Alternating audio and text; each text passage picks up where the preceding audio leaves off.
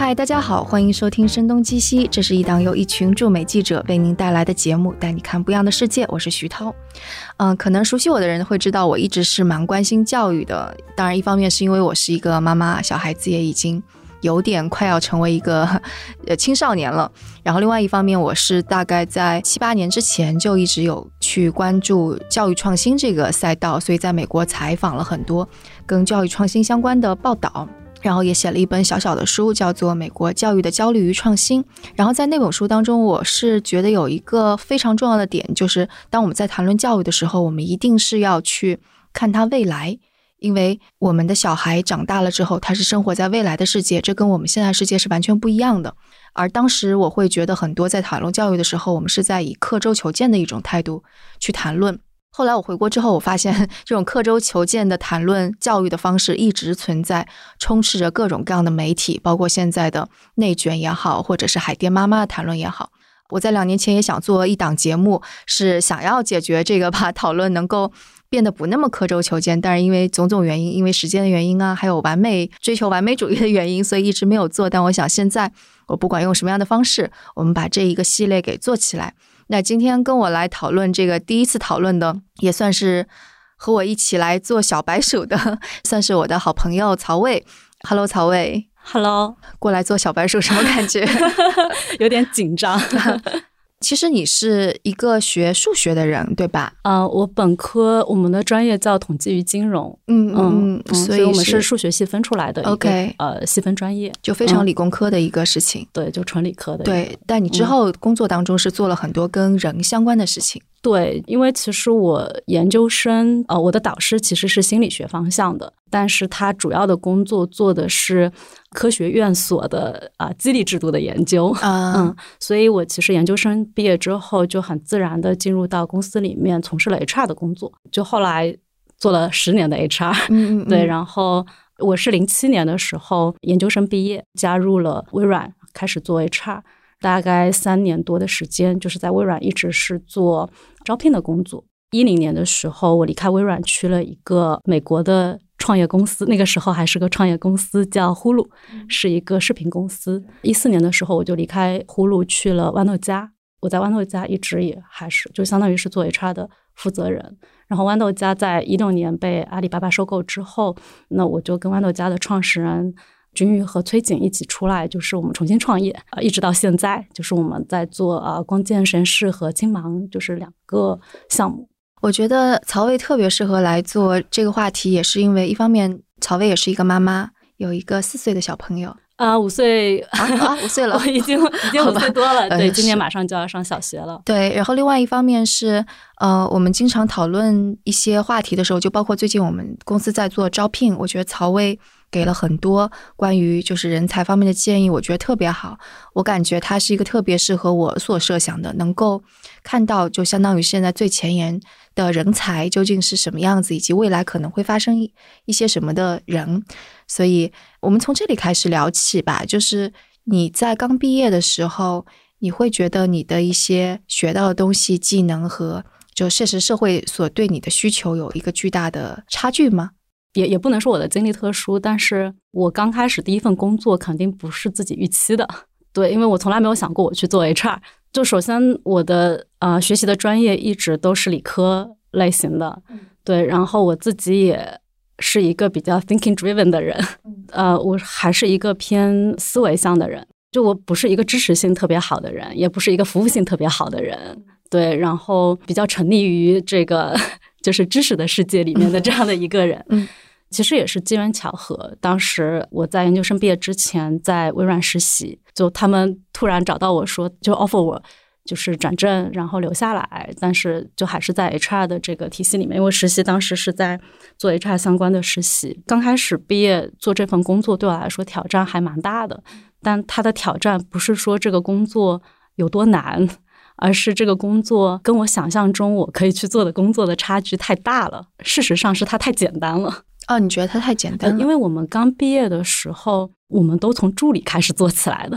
那我的工作，因为我们在招聘的这个部门里面嘛，你最重要的工作就是安排面试，安排别人入职。那它听起来就是非常的简单。如果你仅仅是想把这个工作做好，就是让事情做完就它就非常的简单。我并不认为我需要读完研究生才能做这个工作，我应该中学毕业就可以做这份工作。对，那你面临的最大的一个挑战就是，就我研究生毕业了，然后我现在要做这样一份工作。对，但我在一个很好的平台里面，就是别人都觉得你的工作非常的光鲜，因为我是零七年毕业的，那个时候其实，嗯，还是外企在中国最好的时候。对，基本上每年最好的毕业生实际上是流向外企的。你就发现我的当下的这个职业，就 HR 的这个职业，它是参差不齐的。然后我毕业了之后，我在科技行业里面，我每天支持的这些人，就是他们是工程师、研究员。对，那他们跟我同一届毕业。就他们可能在学校里的成绩也不一定有我好，对，但是那他们在这个公司里面，他的岗位的重要性跟我是不一样的，他们拿的薪资也跟我不一样，你整个人的落差非常的大，对，所以我实际上你遇到的最大的这个挑战在这里，我要不要继续做这份工作？所以就相当于是说，你一开始那个进入工作岗位，挑战就并不是你学到了什么，或者你就是学到这些并不重要，重要的是你怎么处理所有的跟你预期不到的东西相关的这些，以及你自己到底应该怎么成长，是这个意思是吗？我觉得首先就是你发现世就世界是不如意的。你比如说，我们现在，你现在已经是一个很资深的人了。你面对很多毕业生，就是他们都会讲说：“啊，这不是我想要的工作。”事实上，我觉得可能刚毕业就能遇到你，你觉得这就是我的梦想中的工作，这种情况可能非常少见。而且不像是在读书的时候，好像你成绩好你就一定能如愿。对，就这种肯定是就不是一定能存在的。对，就是当你开始第一份工作，这个工作可能并不是你想象的。对，第一，它也不是你原来计划中的要去做的事情；第二，就是它好像也发挥不了你的聪明才智。你你用了这么多的智力去学习的那个东西，它好像在你新的工作里面其实是用不上的。嗯，而且那么多年呢。对，然后还有就是因为 HR 这个工作，当然不仅仅是 HR 这个工作，其实大部分你进入社会你要承担的工作，都不是你一个人能完成的嘛。它一定是你要推动很多人才能去做成一件事情的。现实世界是，它不是说你你的智力水平还可以，对，然后你自己花点力气，你就能得到一个很好的分数，或者你就能迅速的去学习到你很喜欢的东西。然后你你遇到很多你也不知道该怎么办的这种情况，那你怎么办呢？嗯嗯，所以你当时怎么办的？我其实还是蛮快，在我自己的工作里面，就是发现了很多我可以学习的地方的。啊，即使你说像安排面试这么简单，你依然可以。很，它其实，嗯，这个东西还是你你的一个自我驱动嘛。当你去做一个事情，你肯定还是希望我把这个事情做好。你想做好的时候，你就会发现，就是这个事情它可以做好的空间非常的大。我举个例子，就因为我们当时。零七零八年两年都是校招的那个量非常大的时间，就是我们从八月份开始一直到十一月份，我们都在那个校招的整个这个校招季里面。对，那那个时候我们每个星期有两天都是 interview day，就是面试日，然后每一天就是上午一场，下午一场，然后每一场我们有十几个呃候选人要过来面试，然后每个候选人他要经过三轮面试。然后你你有一个啊面试官的这个池子，你就要开始去随机的这个做组合，也不是随机的，因为微软的这个面试流程它非常的严格，它那面试三轮它都有标准，它必须是哪三轮，然后每个面试官他也有一些，就是这个面试官他能做这一轮，这个面试官他能做那一轮，所以你要不停的这个做排列组合。对，那你要做的工作就是第一，就是你怎么能保证。这些面试官在整个的面试季里面，就是他们公平的面试，因为你不能不停的把这个工作安排到那些好说话的面试官身上。第二，就是你怎么让这个面试仍然是按要求的，真正的去能面试出来这个候选人。第三，就是那他就像你要做一个导演一样嘛，他这一上午就是你要调动那么多的人，就是十几个面试官，十几个候选人，然后他们是交叉的。对，然后他有十几个房间，中午他们还要聚在一起，然后下午你要去分配他们。对，那你怎么样把这个东西调度好？你让每一个人的体验都是很好的，你还要去跟进所有人的这个面试反馈，你要去跟进所有的候选人的沟通。你当然可以跟着流程把它只是跑完就可以了，对，但是你也可以把它做好。比如说我要把所有的面试官都研究了，为什么都研究了？就是第一。因为我们一进入微软，它要做一个 smart hire training，呃，我不知道中文怎么翻译 smart hiring training，更加聪明的 对招聘对，呃，因为你要有能力在，就是你能去面试之前，你必须要参加那个培训。那他培训里面非常非常重要的一条，就是我们在这个公司里面用人是用他的优点，然后我们的面试也是要去发现他的优点。就是你你来面试，你不是为了考倒他，你不是为了挑战他，而是你要去发现他的优点。我在这里面，就我虽然是一个很小小的这个安排面试的角色，但是你知道说哦，比如说徐涛他是能发现这样的候选人的优点的，我就要让他去面这个候选人。对，我要让那个候选人他那个闪光点能被别人看见。这个其实是，就但你可以不做这件事情啊。那那运候选人可能他运气不好，就碰到了一个不会发现他的这个面试官。所以我比如说我跟候选人打电话的时候，因为你很快就能判断出来这个人是什么样子的。比如说我我有一次给一个广州的本科生打电话。他说他从来没有坐过飞机，他都不知道怎么买机票，非常非常内向。他说话声音很小。那你如果给他安排一个很不喜欢内向的小孩的这个面试官，其实虽然我们做了这个 smart hiring training，但是人很难就是抛开自己的偏见嘛。那我怎么样安排合适的面试官？我让他的优点能被看见。就这个工作你完全不必要做，但是你可以做。对，你可以做了之后，你就会发现说啊，这些人就能被看见，他最后能被录用。然后，包括说，那我了解这些面试官的方式，比如说我我们每天面试结束，可能都已经晚上啊十点钟左右了，因为因为我除了校招，我还有社会招聘，对，整个结束十点钟了。十点钟之后，我会挨个的去看所有面试官的 feedback，就是他们会在系统里面录入他们的这个面试反馈，所以你就挨个去看，你就不停的去看，说理解他到底在看人什么东西。他他们觉得什么东西的品质是重要的，对，就是虽然这个公司它有一些统一的标准，但是每一个人他看人的标准肯定有一些他特别在意的东西。对，那我就理解他们，对我理解他们之后，我能够让合适的人去面试合适的人。我觉得第一就是你发现这个工作，你即使是很小的一个岗位，你也能产生不一样的价值。对，第二个就是我我确实觉得不是每一个人都能做到这件事情的。就他还是要调动你的，就是你要去想策略，然后我觉得你的这个人的才能也没有被埋没，对，所以他其实类似的有很多这样子的工作你可以去做，包括说这个公司里面他有蛮多就是很资深的同事，对，那他们都是在整个的这个招聘季里面要跟我去合作的。当你做了这些事情的时候，当然我不是刻意说为了做这件事情去让得到他们的肯定，就你本身做这件事情是为了让这件事情变好，对。但是你做了之后，他们就会很快的给你反馈。这个我觉得也是在这个公司里面我学习到还蛮多的一个地方，就是我跟他们的 level 大概差了得有十几集吧，因为我就是个刚进来的小助理嘛，对。那他们其实本身就已经是。就在微软的面试流程里面，最后一轮我们叫 A A，叫 as appropriate。对，那就是在这个能扮演这个角色的人是在微软 principal level 以上的人。对，这我给你个背景信息。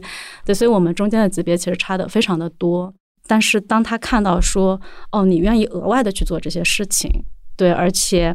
啊，事实上，你们能把这样的一些事情做好，对他非常的认可你。比如说，他们因为正常就是你就小助理去去干活就行了嘛，他会跟我讲很多背后的想法，他就会跟我解释，呃，为什么微软它是这样子的面试的流程，对，为什么我要安排这样一个角色，这样一个角色，对，就是这些。他其实我们在那么密集的这个招聘季里面，其实我们没有时间去做这样的沟通，对。但是他为了更好的帮助我工作，他会跟我解释很多背后的。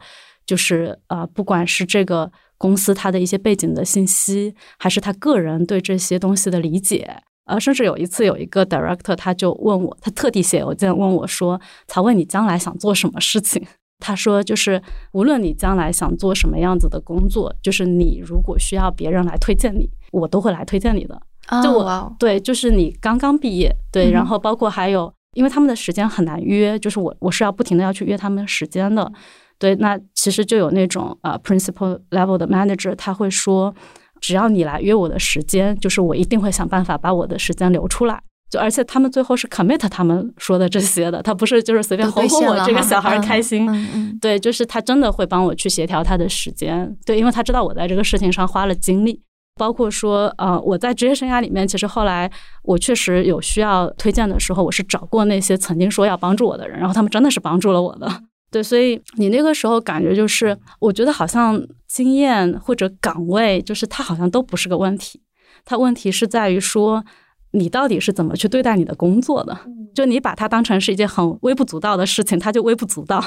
你去看到它这个工作，它是有很大的价值的，你就努力去把它的价值发挥出来。然后，当你那么做的时候，其实别人能看见，别人不会因为你是一个小助理，或者因为你是一个支持部门的人，他就看清你。他其实不认为你的职业或者你这些东西是有边界的，就是你体现出来的你的品质和你的能力是更重要的东西。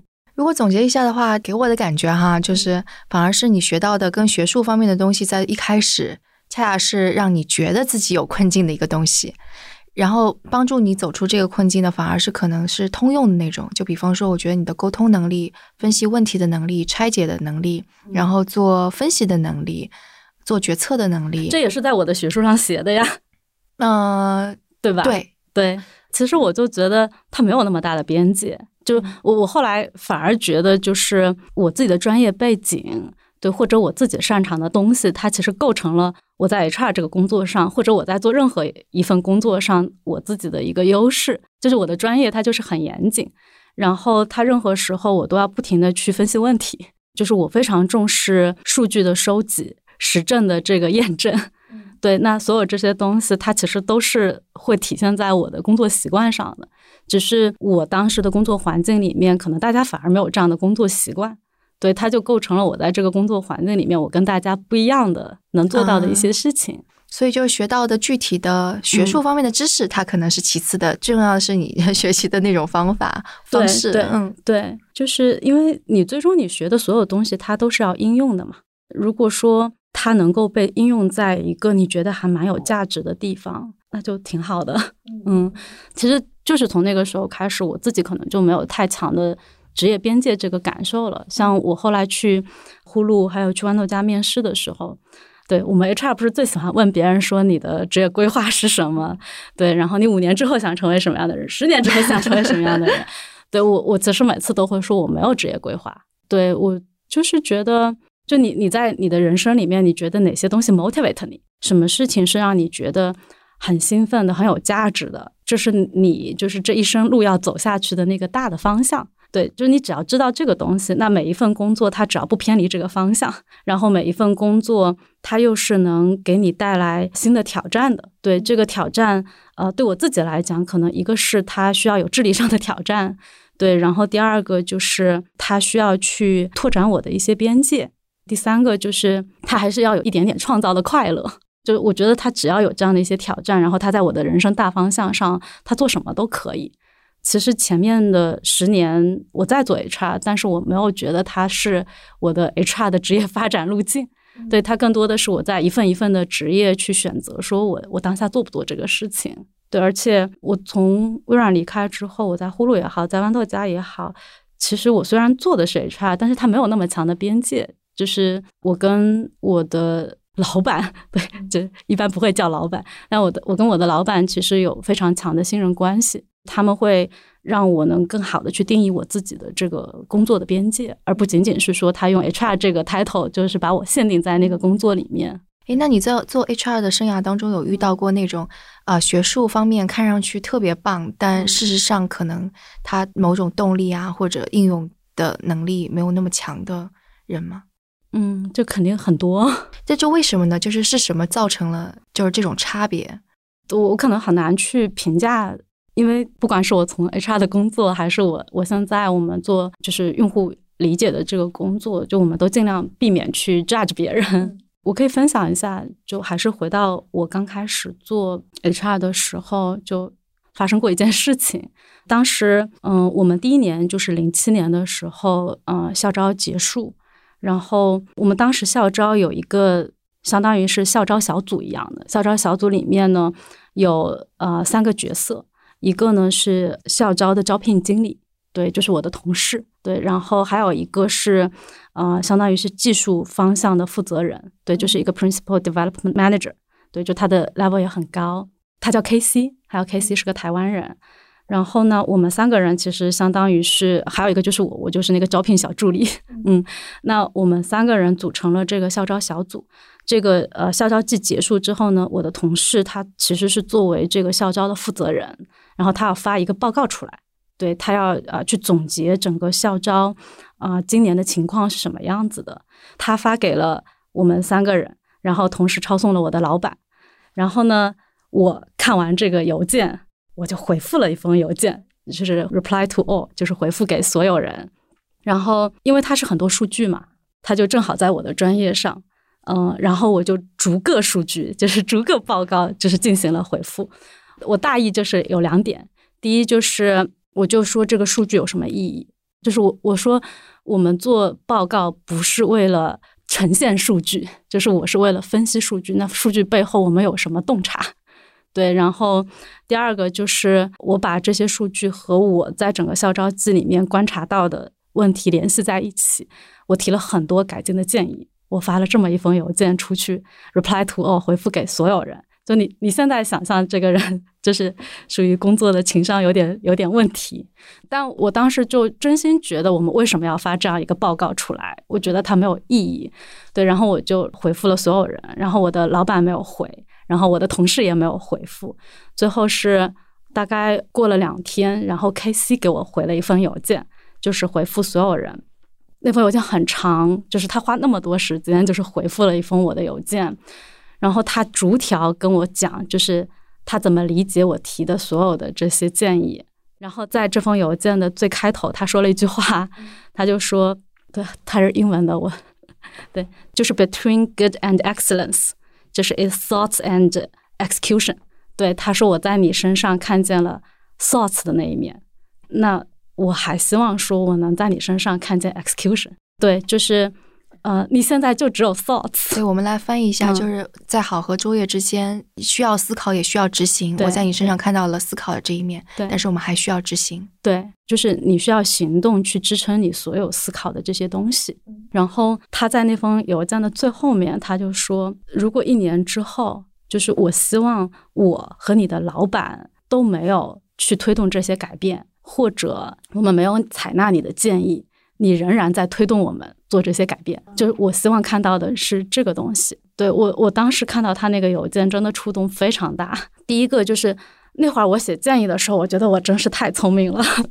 对，因为你从逻辑上来讲就是这样子的呀，他就有这个问题呀。为什么我们我们现在是这样做的，而不是那样做的？就他完全没有必要回我这封邮件，但他花了很长的时间，他来跟我讲说他同意我的观察。但他要告诉我说，实际的工作里面你还要考虑什么东西？它不是停留在你的逻辑思考里面的，就是实际工作它有非常多的东西要去考虑。你知不知道你还要考虑这些东西？你有没有考虑过？你真的去做的时候，你的那个想法是不是有效的？如果你没有真实的进入到那个环境，你真实的去行动，你真实的得到反馈，你根本不知道你的那些思考是有效的还是无效的。你根本没有办法去积累你的那个经验，说白了，你也没有资格在这儿跟我讨论。但他肯定不是带着这样的口吻来跟我说的，就是他一直在启发我去想，你想的够不够全面？对你想的东西，他有没有行动和这些行动背后的结果的支撑？你当时的那个感受就还挺羞愧的，嗯嗯，还挺羞愧的。我我后来在工作里面经常会看见，包括我面试的时候，我经常会问别人说。看到有哪些不管你自己做的不足的，还是别人做的不足的，你希望推动他去改变的，那你做了什么？如果没有 K C 他给我写过那封邮件，我觉得我很有可能就是也一直停在那里。就是我总觉得我很聪明，对我想到了很多别人想不到的东西。如果他没有被推动，是我老板的问题。你看我老板因为各种各样的考虑，他也不愿意去推动这个事情。对，然后呢，老板他没有给我这个权利，那我怎么去推动这个改变呢？就是我觉得他教会我的一点是，这个公司里面，第一就是你要站在更高的一个角度去看这些事情嘛，它不是只在你自己那么小的一个岗位看到你那么小的一个东西。第二个就是你想发起的改变，你要为这个改变负责嘛？为什么是别人来替你的你想发起的这个改变负责嘛？就那你就去推动它嘛。我确实后面观察到很多像你说的这种情况，嗯，他有很好的学术背景，但是他在真实的工作里面。好像又不是那么能使得上劲儿，可能就跟我刚毕业的这个情况是类似的。就你你可能觉得自己有很好的教育背景，对，包括我觉得那时候我可能觉得这个职业里面人也参差不齐，我我可能觉得自己在这职业里面挺好的，你反而去忽视了有很多是需要你真正的行动和你能看到更多的这个角度。对你才能把事情做下去吧。对我，我能猜想很多人可能会有这种思维，是因为这是一种很线性的思维，就是有一个问题，然后我我相当于是解了一个题，然后我就把这个答案告诉你，嗯，好像就到此为止了。但问题是，真实的世界它不是一个线性的东西，它可能还要考虑到各种各样的东西。但是，就比方说，因为我们说这个，我们这个主题是跟教育相关嘛，那你觉得就这种思维？他在类似于小学、初中或者高中的时候，他是可以被教会的吗？我我觉得肯定是可以的呀。对，我觉得这个可能就我自己脑海里边冒出来的，就是就有一些知识是书本的，有一些知识是应试的，但有一些是可以通过 project 就项目制的一些学习，它可能是更加开放性的一些嗯团体一起合作的一些项目，可能这些东西是。更加能够让小孩子意识到，就你必须得做，然后做的这过程当中还要沟通，还要交流，还要分析。嗯，我我可能呃很难讲，就是因为因为实际上我也没有实践的做过呃学校里面的这些教育。嗯嗯，你你也知道，我们自己也参与到创新教育的一些项目的合作里面去。坦白讲，我我也没有觉得现在很多这种创新的这个项目制教育非常的成功。为什么呢？我不知道，我觉得他们有点脱离现实吧。我可能觉得比较重要的是两件事情。我觉得他肯定在小孩的任何一个阶段都是可以被培养的。对，一个是从小孩到成年人，他自己的那个内在的驱动力一直是被保护的。我觉得很多时候大家好像觉得他一定要得到别人的认可，就是为什么一定要老板同意你？一定要别人说你你做的这个事儿特好，对，然后你才去行动的，而不是我就是要让这件事，我觉得这件事情很重要，我要让这件事情发生，你去推动这个事情。我觉得那个是就是你的那个内驱力，它怎么样被保护好？我觉得很多时候大家这个内驱力现在是很少的。讲实话说，我们在职业环境里面，你遇到过的人有内驱力的人是非常稀少的。我自己在做 HR 的时候，我们很重要的一个工作是做激励制度。嗯，我帮我自己的公司做过，我也帮别的公司去做过。就是我反复跟不同公司的管理者去讲的一点，就是你不要过度的依赖外部刺激。嗯，就我们做激励制度，它其实就是外部刺激嘛，就是各种各样形式的奖励的这个刺激，对它这些都属于外部刺激。那呃，如果我们过多的使用外部刺激的话，你原来是依赖自己的内在的驱动力，就是推动你去做一件事情。但是当你做了这些事情之后，人们把你做的这个事情跟外部的刺激联系在一起了，就是久而久之，你觉得我做这件事情就是为了外部的刺激。嗯，对，有一个非常著名的故事，说有个老头儿觉得外面那个玩的小孩太吵了，他又想了一招，是每天都去给说你们到我这个街区来玩，我给你每天一块钱。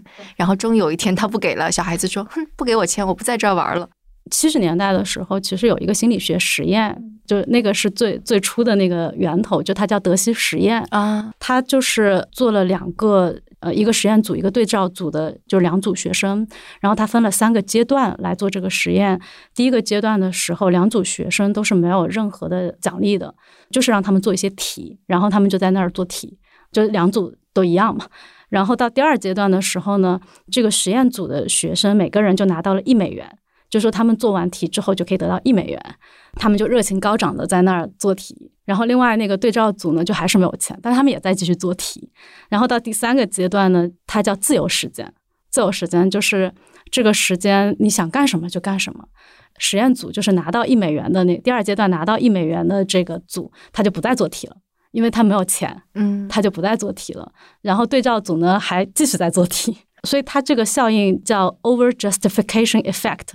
过度强化效应，你发现了他的一个内在驱动力，他愿意做题。你试图用你的外部刺激去强化这个内在的这个驱动力，他反而起了一个坏的效果。嗯，就是他反而损失了他自己的那个内在驱动力，因为他觉得他做题就是为了拿钱。我们的教育体系首先就存在这种这个 over justification effect 的，对，因为你觉得自己好像我努力学习就是为了考一个分数，就是为了让父母开心，对，还有个名校啊什么的，对，而不是说我学习知识是为了我我自己喜欢学习知识，就是知识本身是有趣的。我觉得我们的教育体系它没有提供去保护你的内在驱动力，但我们现在在这个呃公司的环境里面，尤其是。如果你看到，啊，现在，呃，国内的公司因为发展太快了，大家没有太多的时间，就是去专注在真的关心一个人的成长，对，就真的花在时间是用于长远发展的这种管理上面，就大家想用一些非常短平快的。这个管理方式就是让员工一直保持那种很快速的这个工作的这个状态，所以他们就会用最简单的方式，就是用钱。那实际上就是我们在滥用这个外部刺激嘛。就在这个情况下，就是人的这个内在的驱动力是会越来越弱的。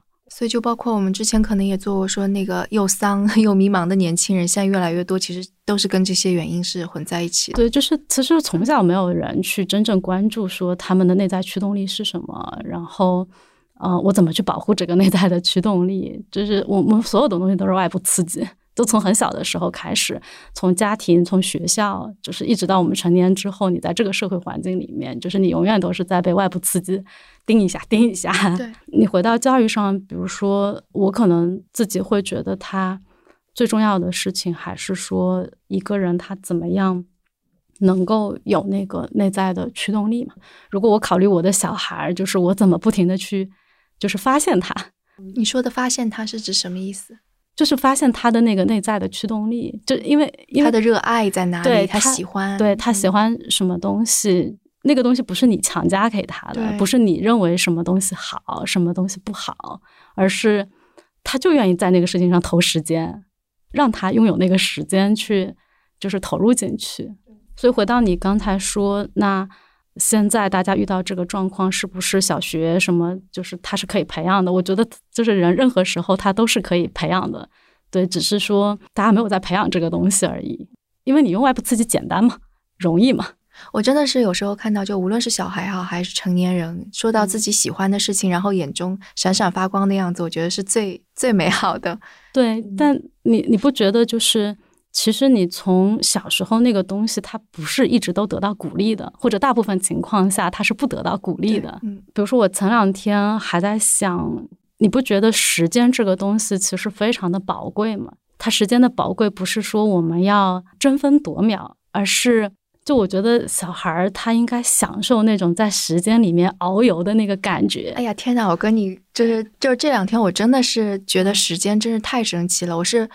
我昨天还写了一首小诗，我是说那个时间其实是一种很神奇的调料，就加一点点。我那首诗我也不太记得，就是我说加一点点幼苗可以长成大树，然后食材可以变成浓汤，一个小男孩可以长出思想来，而我呃再加一点点，我就变成了我现在的我。我就觉得就是你得要跟时间，你要意识到时间，你积累的很多东西，最后在你身上会绽放出来。对，但就是。我觉得好像，如果你去看，比如说我我的小孩，他的同学，就是时间已经被排满了。哦，是，对，真是这样。就那他，我怎么跟时间做朋友呢？对，就是，而且就是你，如果你不让他有大量的时间去尝试各种各样东西，你是不知道什么东西能够让他眼中有光的。对，你不知道什么东西能够在他身上绽放出来。是，就是你，你一个是他有很多的。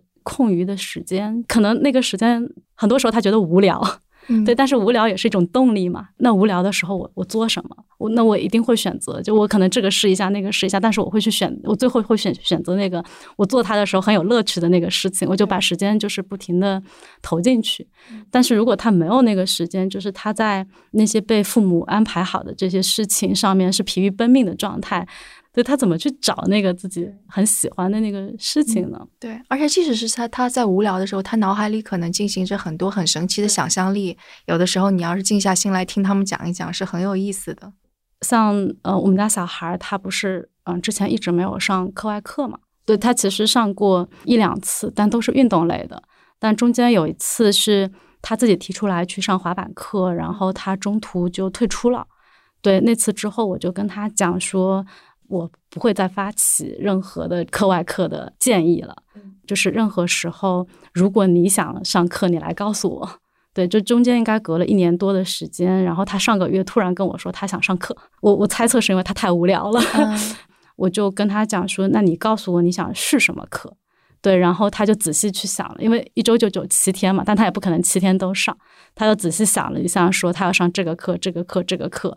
对，然后我就带他去体验，然后他最后就选了自己喜欢的课来上，就他现在就非常喜欢上那些课。就他以前退出，就是他跟我讲，他说上课这件事情太无聊了。对我觉得老师都非常的蠢。哇，这是一个好聪明的小孩，所以会说出这样的话。那你也不知道，就是到底是什么原因。就我当时也不知道，我我那我就觉得，如果你先拥有时间嘛，你先我我先把时间都给他，就他先拥有了时间，然后他自己决定，就是这些时间最后都要怎么花。我中间中间有有一度有点担心，对，但后来你就发现，比如说他有一度想，他对轮滑感兴趣，然后他又不想上课。他就自己拉着我去迪卡侬买了轮滑鞋，他就自己想办法自己学，其实也能学会，对吧？他他也学会了，他每天在小区里面滑。你说哦哦，那也那也可以，对，又不是要去竞技。对我我也不要求他竞技，他可能也觉得我我又不是要去竞技，我就是喜欢嘛。对我就想体验一下那个感受是什么样子的。但他可能我不知道，一方面可能是无聊，另外一方面也可能是有一些。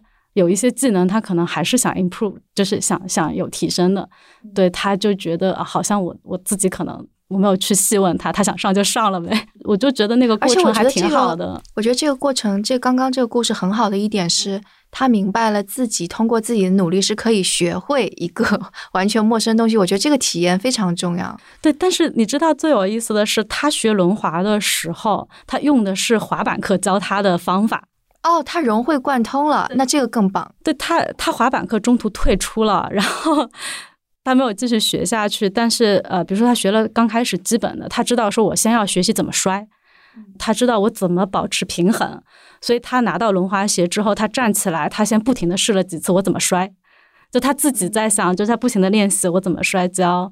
然后后来他站起来之后，他就去想说，妈妈平保持平衡是这样子的。他整个就把滑板课一节一节课到底是什么内容，他自己来试了一遍，他自己他自己排了个节奏。对我我怀疑也是因为那个过程，他会意识到说，哦，其实上课它里面有一部分东西是有用的。你你这个让我想到了一个，他是一个教育学家，同时也是一个呃计算机那个语言的先驱者。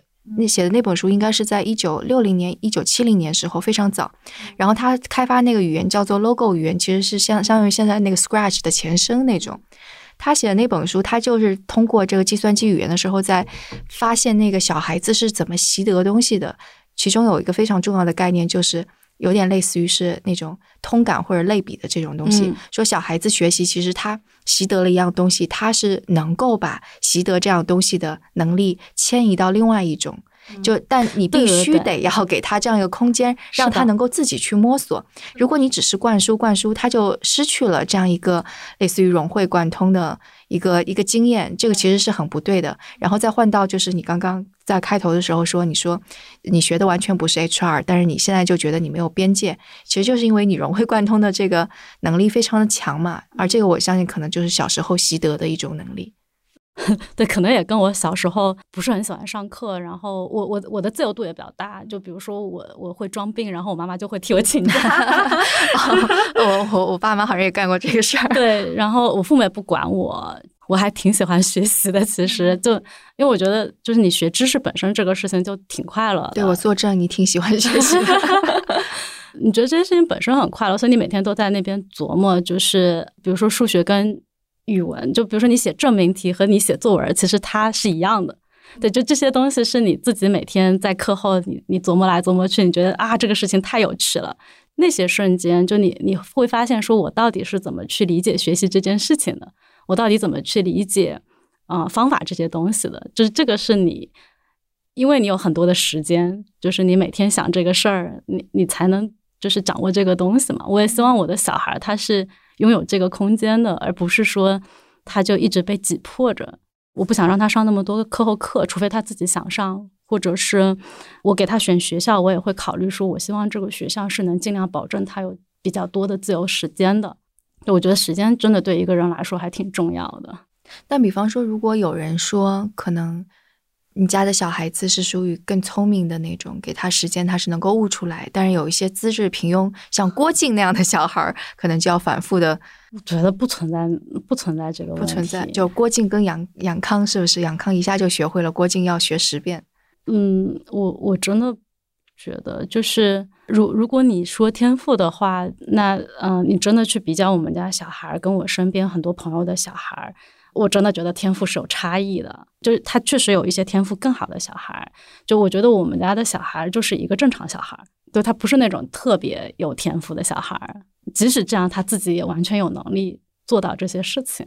他真的拥有比同龄人更多的时间。我们从来不让他去做很多老师要求的事情啊，什么这个班那个班什么的。蛮赞的。对我，我基本上也这种想法，而且我其实有时候也会观察我们现在同事，就我们现在同事其实很多都是不是从事原来专业的事情，然后转过来。其实如果你去看学校的话，也并非都是名校，但是我觉得他们身上很可贵的一点就是能够激励他们做的越来越好，而且有的时候会超出我想象的。就一个就是他们的热爱，我觉得就是就是他们做他们热爱的事情，就是身上是会发光的，我就这么觉得。然后另外一个就是。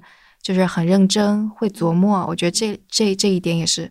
然后这两点加在一起，即使他不是一个天赋异禀的人，或者不是一个会上那个北大清华资质超群的人，我觉得照样能够把一个事情做得漂漂亮亮。就反而可能有遇到过，就是名校毕业，反而可能是因为他感觉是什么事情都能做好，所以他反而很迷茫。嗯，他不知道自己真正能够让自己。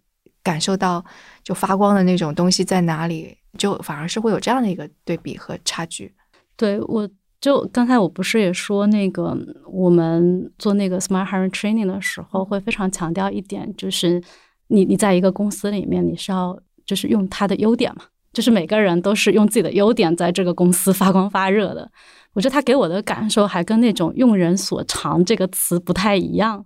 就是当我参加那个 training 的时候，我特别大的一个感受就是，你怎么去就发现这个对面这个人是闪光的，就是用人所长，有一种就是我在把这个人当成一个工具使用他的那个感受。但是我确实在参加那个 smart training 的时候，那个感受就是，我们俩今天面对面，对我怎么看到你这个人身上的那个闪光点，对这个闪光点，他有没有可能在这个公司发挥出来？他是能给这个公司带来很大的价值的，并且他自己也能有所成长。对对，其实你在教育里面也是一样的嘛。就是我觉得他对我蛮大的一个影响，就是如果我去看待小孩儿，对，不管是我们家的小孩还是别人的小孩儿，一个人他活在世界上，他其实也是靠他自己的优点嘛。他因为他的优点被别人喜欢，然后他能去发挥价值，他用这个优点跟这个世界交往，对吧？他对自己感到自信。他其实最重要的就是他怎么发现自己的优点，他这个优点怎么样变成一些更实质的东西，然后能被别人看见。嗯，我觉得这个是我们也在教育体系里面，对，不管是家庭教育还是我们在学校教育，至少我自己的经历上来讲是很难获得的一个东西。我我是觉得每个人缺点实在是太多了，但我觉得小时候像我这样一个听话、成绩又好的小孩，天天被别人说我各种各样的缺点，就没有人鼓励过你。没有人鼓励，但但我成长的也还行。但我确实觉得我我有很多成长的经历是很偶然的，得到了很多人的鼓励，所以你才能成长的。我比如说现在可能会蛮在意的一件事情，就是你在小孩成长的经历里面，你怎么样让他看到自己的优点？对，就是让他发现自己还挺好的，然后呢，让这个优点就是变成他在这个世界里面就是存在，然后和别人发生连接的一个东西吧。对，就这个还挺重要的。对，是特别同意。而且在这个过程当中，他恰恰是他有优点的时候，他做某些事情可能是会更加容易。他看到自己的进步，然后他反过来，他就会意识到，我通过这种进步，我是能够做得更好。我觉得这个非常非常的重要。呃，所以就是你在嗯之后的职业生涯当中，还有哪些其实你观察到还蛮重要？然后最后就也用到，可能就是你你会把把它跟你对自己小孩的教育是联系在一起的呢。我们说回到刚才那个 smart hire training，其实除了刚才我说我们要去发现对方的优点，就还有一个对我来说还蛮重要的一个收获，就包括我觉得也是我我后来对待自己也好，对待同事也好，就包括我对待小孩的教育也好，蛮重要的一个点就是我们在面试里面有一个面试的技巧叫做行为面试，就它叫 behavioral interview。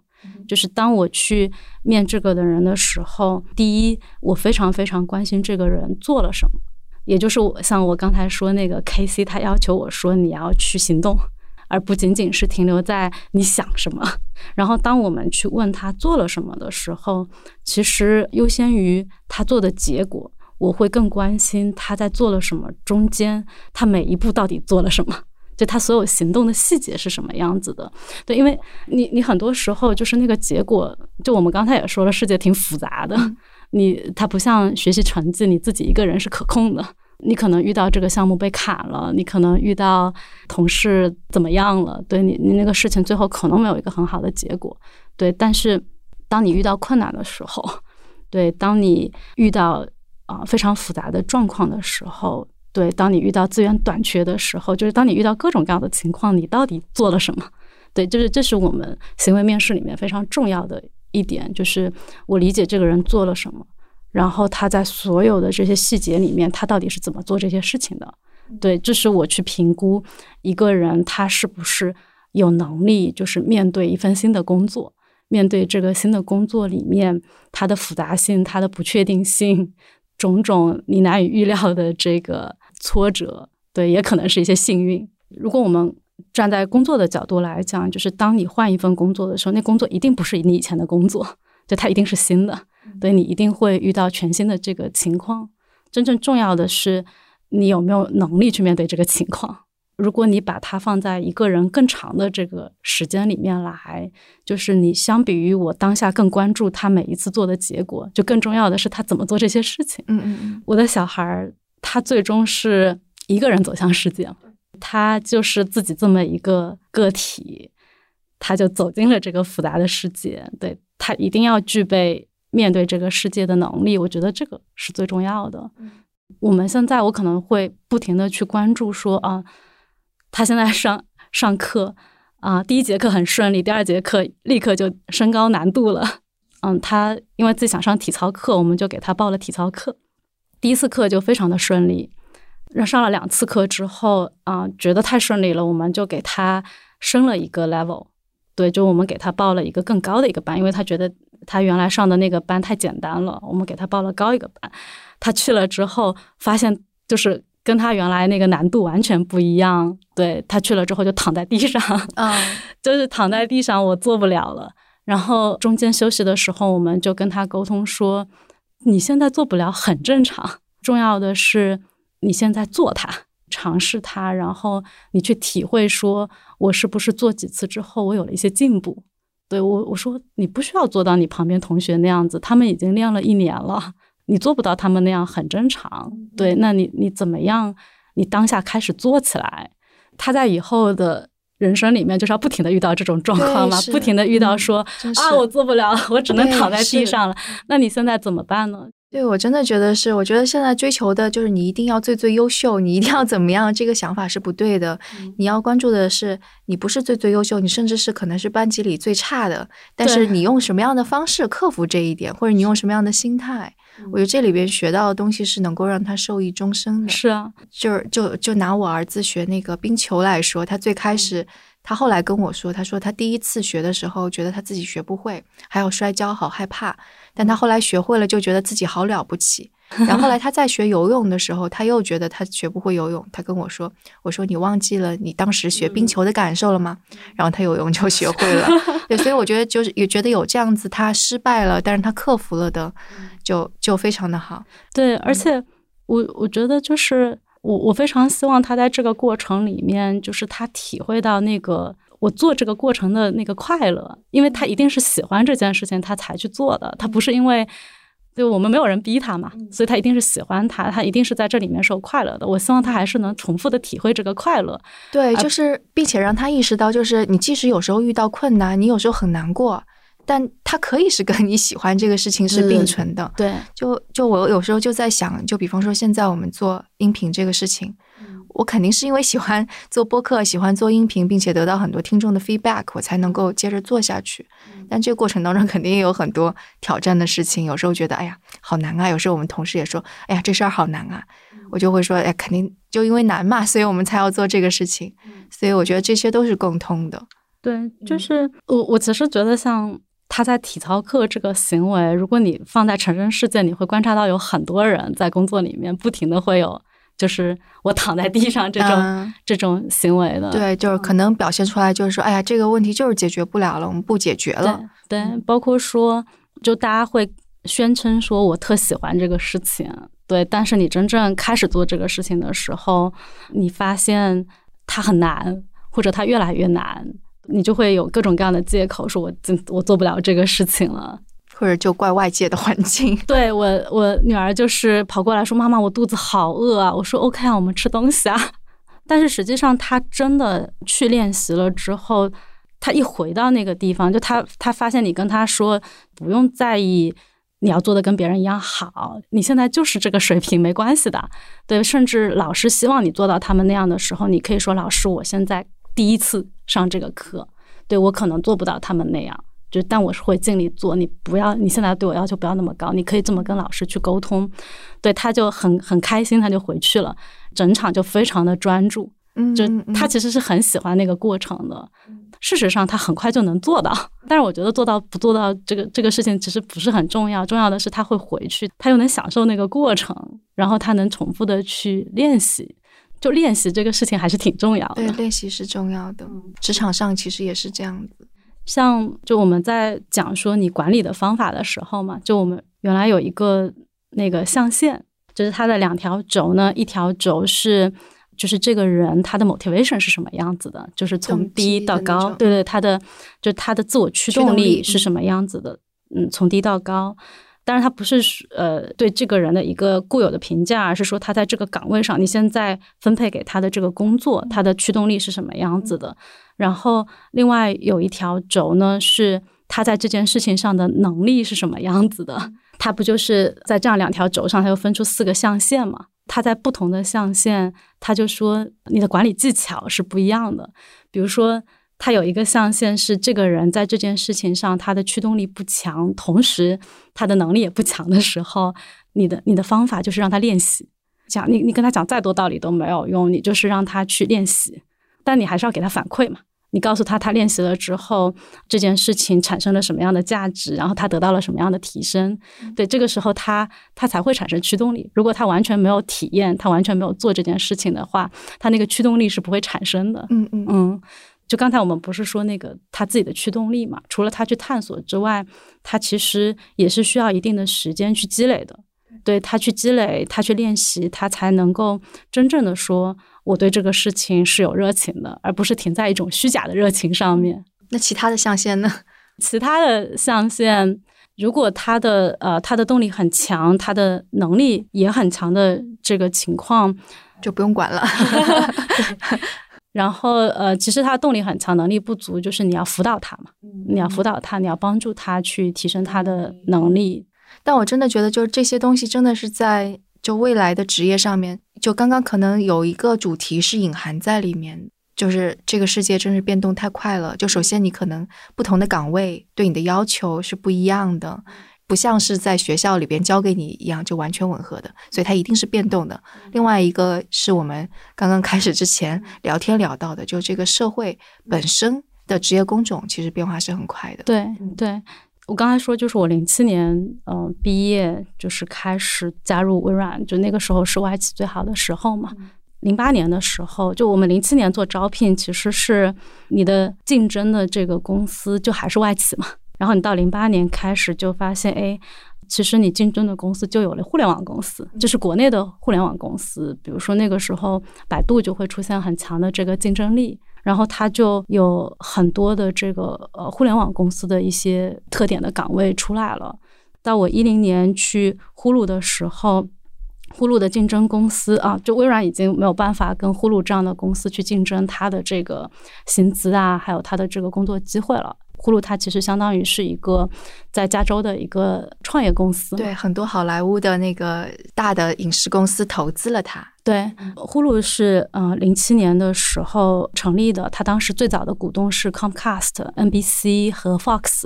对，后来零九年就是迪士尼也成了他的股东。对，现在应该迪士尼是他最大的股东了。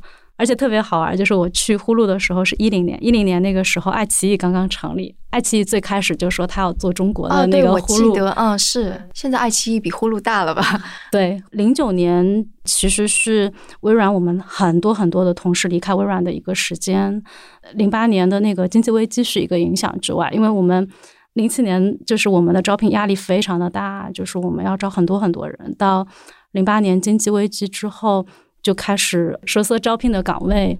到就是年底，就零八年底、零九年初，其实就经历了非常多的这个组织的调整，呃，也有一些裁员的发生。就是零九年，其实有很多，就是有有人去美国了呀，然后有人就离开了公司啊。然后到零九年下半年，其实很多的这个同事离开，是因为最好的人才就去了互联网公司。嗯嗯。所以大量的人，那时候比如说阿里云最开始的那波人都是微软过去的。对，像百度其实。他那时候搭起来的整个 HR 团队也是呃微软过去的同事，就但你就发现最好的人都流到了那个你现在的那些互联网大厂里面去，对他们去搭起了整个的一些体系啊什么的。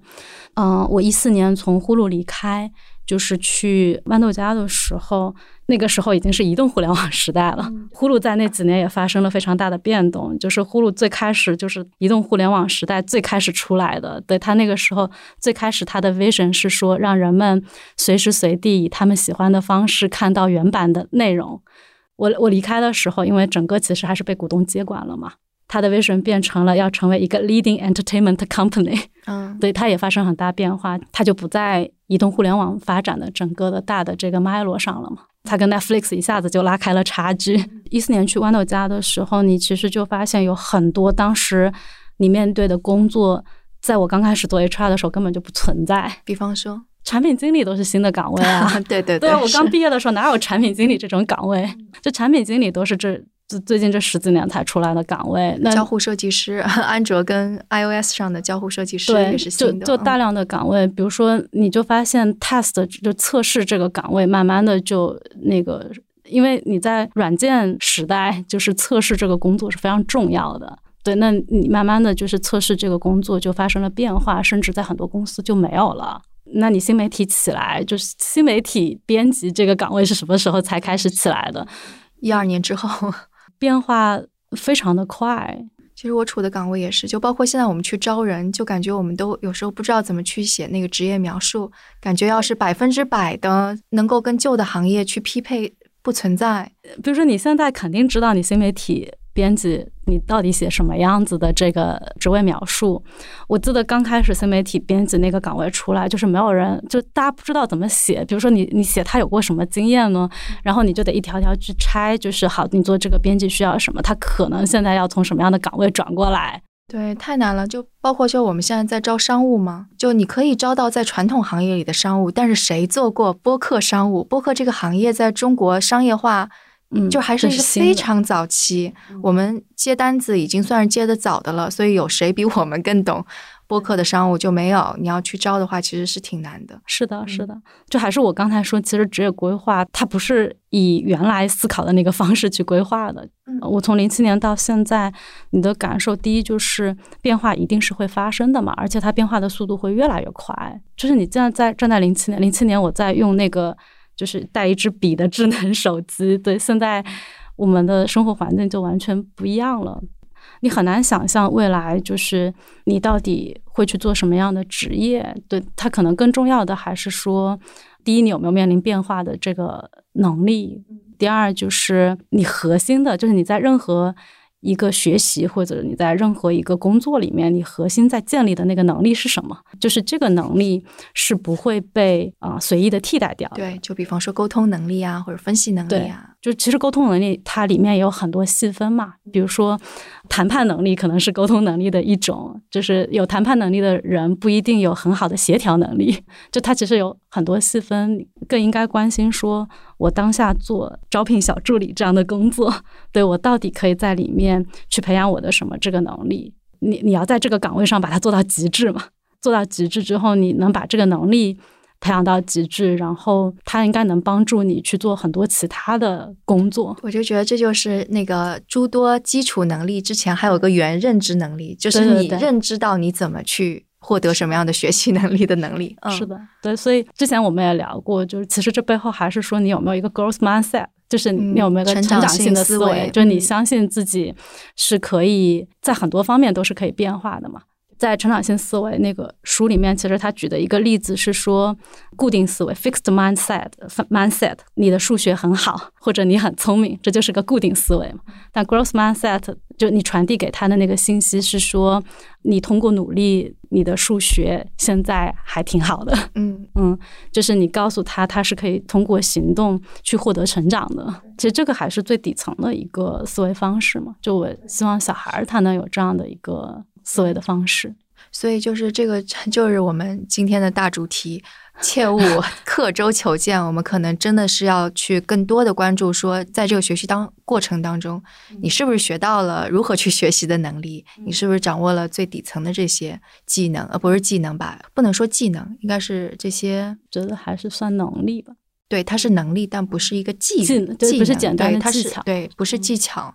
对这个可能更加重要，而这些东西就无论之后到底河流往流向哪边，河水湍急与否，就都是那个一个人能够成长。可能今天还没有涉及到的是。类似于就是社交情感方面，就你要是成为一个什么样心智的人，然后这个可能就就刚刚我们前面说的，可能是涉及到你是不是能够胜任一份工作啊？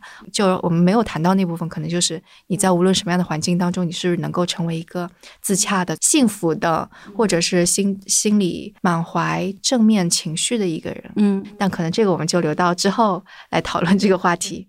我我刚才还想稍微补充的一点，就是我在想，作为一个家长，或者说作为一个成年人，你每一代人其实去想象未来，你的那个想象力是很匮乏的。对，是的。对，然后包括说每一个地方的人，其实你去想象世界，就是你的那个想象也是很狭窄的。就是当我们作为一个成年人去啊，从成年的角度去考虑小孩的教育的问题的时候，怎么样能认识到？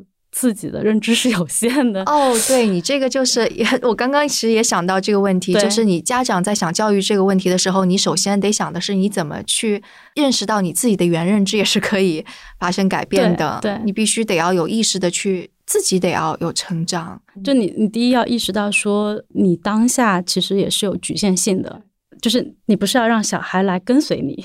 对你首先是要让小孩在更开阔的，就是是宽宽阔于你自己的道路的一个地方去成长，就是同时，那你怎么在这个过程里面自己也能够去成长？你能够更多的去理解他可以去选择和他会去选择的那些可能性。对对对，就我觉得这个是蛮重要的。感觉就是你不要用你自己成为了小孩的上限，你要让自己成为小孩子的下限。是的，是的，那个下限上限，它也不是在一条直线上嘛。就即使我是他的下线，我也不希望上下这个词它有点直线的概念，是对它并不一定很好。就我还是觉得他就一起成长，一起对对，就他的世界还是会挺开阔的。对，而且可能更重要的就是除了教育之外，还有很重要就是你跟他享受一段。刚刚我们说到时间，嗯，其实你能够跟他在一起相处这个时间也也就这么几年，这个也是很宝贵的。